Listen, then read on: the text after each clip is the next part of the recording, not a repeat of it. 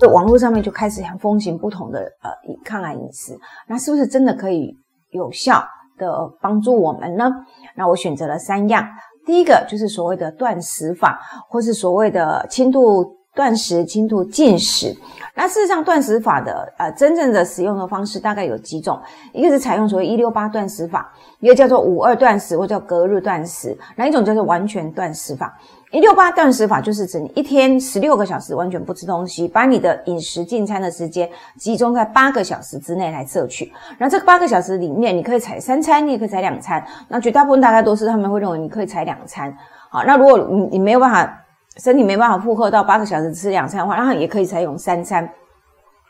那什么叫五二断食法？我断就是五天，哎，不不，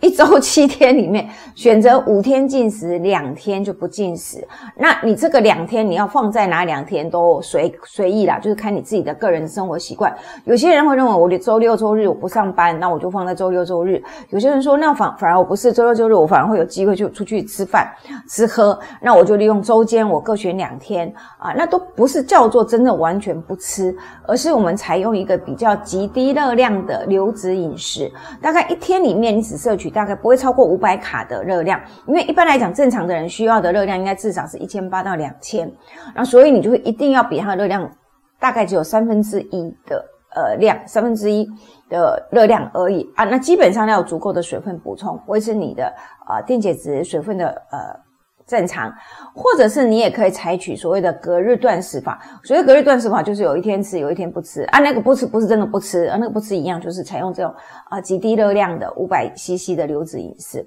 那还有第三种叫做完全断食法，就这样，就是你有一天，一周里面有一天就真的都不吃任何东西，但是不叫你不吃任何，就是我喝流质的东西。那这个流质的东西里面真的是不具有热量，就比如说你喝茶、喝咖啡。或者喝开水而已。好，那所以这种完全断食法对我们来讲是一个比较激烈的做做做法，因为完全断食法就就当变成你当天的热量是属于零卡的，那这个就比较不适合 I U 来进行。好，那我们来看一下为什么会有这种断食法跟癌症的连结哈。呃，最主要是在二零二零一七吧，还是二零六忘了。新英格兰期刊呢，它就有一篇的研究报告出来，它就说，发现如果是做采用轻断食的做法，你一六八也好，或五二断食也好，对减重有良好的效果，然后对调节三高也有良好的效果。然后最近几年呢，Nature 的期刊它也有呃有一些发表文章出来，他认为在有一些的研究上面，我要讲一下是研究上面，使用间歇式的断食法。对于某些癌症的治疗是有帮助的。那它是属使用在某一些的，比如说呃，cell culture 就是细胞培养的呃环境里面。那这是生物体外的。那当然有一些是属于生物体内，就是动物模式里面哈。我让它有肿瘤，肿瘤之后我一样在治疗，特别是我用一些荷尔蒙的治疗、化疗的作用过的治疗过程里面，那我让这个动物模式的饮食形态呢，采取所谓的呃。一六八的断食法，或者是所谓的五二轻断食法，那你就会发觉，哎，当我延长它饥饿的时间，就说一天里面空腹的时间拉长，然后集中在几个小时里面吃饭的时候，你会发觉这个动物模式里面的接受药物治疗的效果，比没有接受这个轻断食的动物呢，效果要来得好。那特别是在于什么？在于有一些呃，对于胰岛素比较敏感的癌症，比如说乳癌。子宫颈癌，好，或者是有关于女性荷尔蒙的，好，卵巢癌这一类的癌症，在治疗的过程里面，会发觉说，哎，采用这种轻断食似乎疗效会比较好。那如果医生认为你适合，那你也可以讨论看看，你是要一六八呢，还是要五二呢？啊，这些方式可能对你们，你可以找一个适合你的方式。但是我们要提醒一下，不是每一个人都可以断食哦。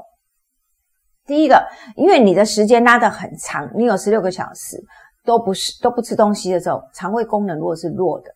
比如说你有胃炎、胃溃疡，那事实上你不能让你的伤口一直铺露出来，但没有胃酸一直刺激，你会疼痛，所以不能只为了我要抑制肿瘤细胞，那反而影响其他的脏器的功能哈。那第二个就是需要劳力工作者，假设我今天每每天所需要的工作是消耗体力的，甚至我可能工作是八个小时、十个小时、十二个小时。那你只有八个小时进食，那也就是说你当天的热量是不不足以应付你每天所消耗的体能。那这个大概你可能也不适合。那第三个就是属于晚期的糖尿病患，因为我们要特别讲一下，特别是如果你有长期要摄取降血糖药物或者是注射胰岛素的患者时候，你不可以空餐，因为我们的药物事实上会跟着我们的餐次来调整。你可能会选择是呃长效型的胰岛素或者短效型的胰岛素，就会变成你要跟着你的餐次来走，所以你不能说好我保留原来的。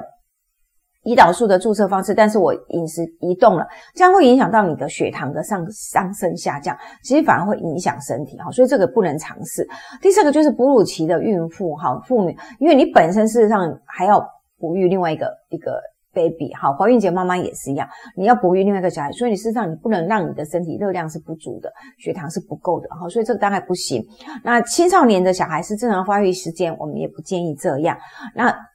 第六个呢，我们就要讲就是癌症的患者，特别是在治疗期间，因为我们都知道治疗期间所有的药物进来，不管你是标靶、放疗、化疗、电疗，你所有的呃药物进来都是要杀死肿瘤细胞，甚至连带部分的正常细胞都会死亡。所以假设你在这个当中，我们比较重视的是你在治疗过程里面，你的热量、你的蛋白质要让你身体撑住，你有足够的热量能够来应付你细胞的消耗。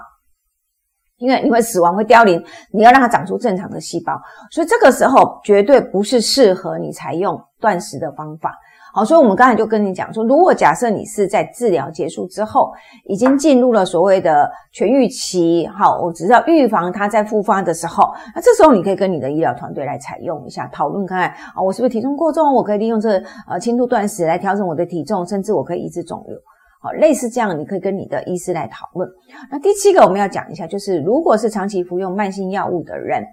特别比如说我是降血脂的、降血糖的，那我是早上吃降血糖，哇啊，结果你不吃早餐，结果你不吃早餐，早上吃降血糖，你血糖突然就掉很低，那也不行，你血会变得很很有呃额外的风险存在。所以请特别记得，这七大类的人呢，并不适合采用这种轻度断食法。好，那至于呃。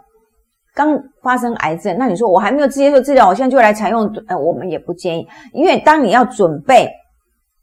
要做接受治疗的时候，其实你应该重点是要让我的营养状态是好的，我有足够的能量可以来预备我要跟我的肿瘤细胞来对抗，所以这时候轻度断食很有可能会让你的体重下降的时候，我们事实上都不建议采用这样子的一个方式。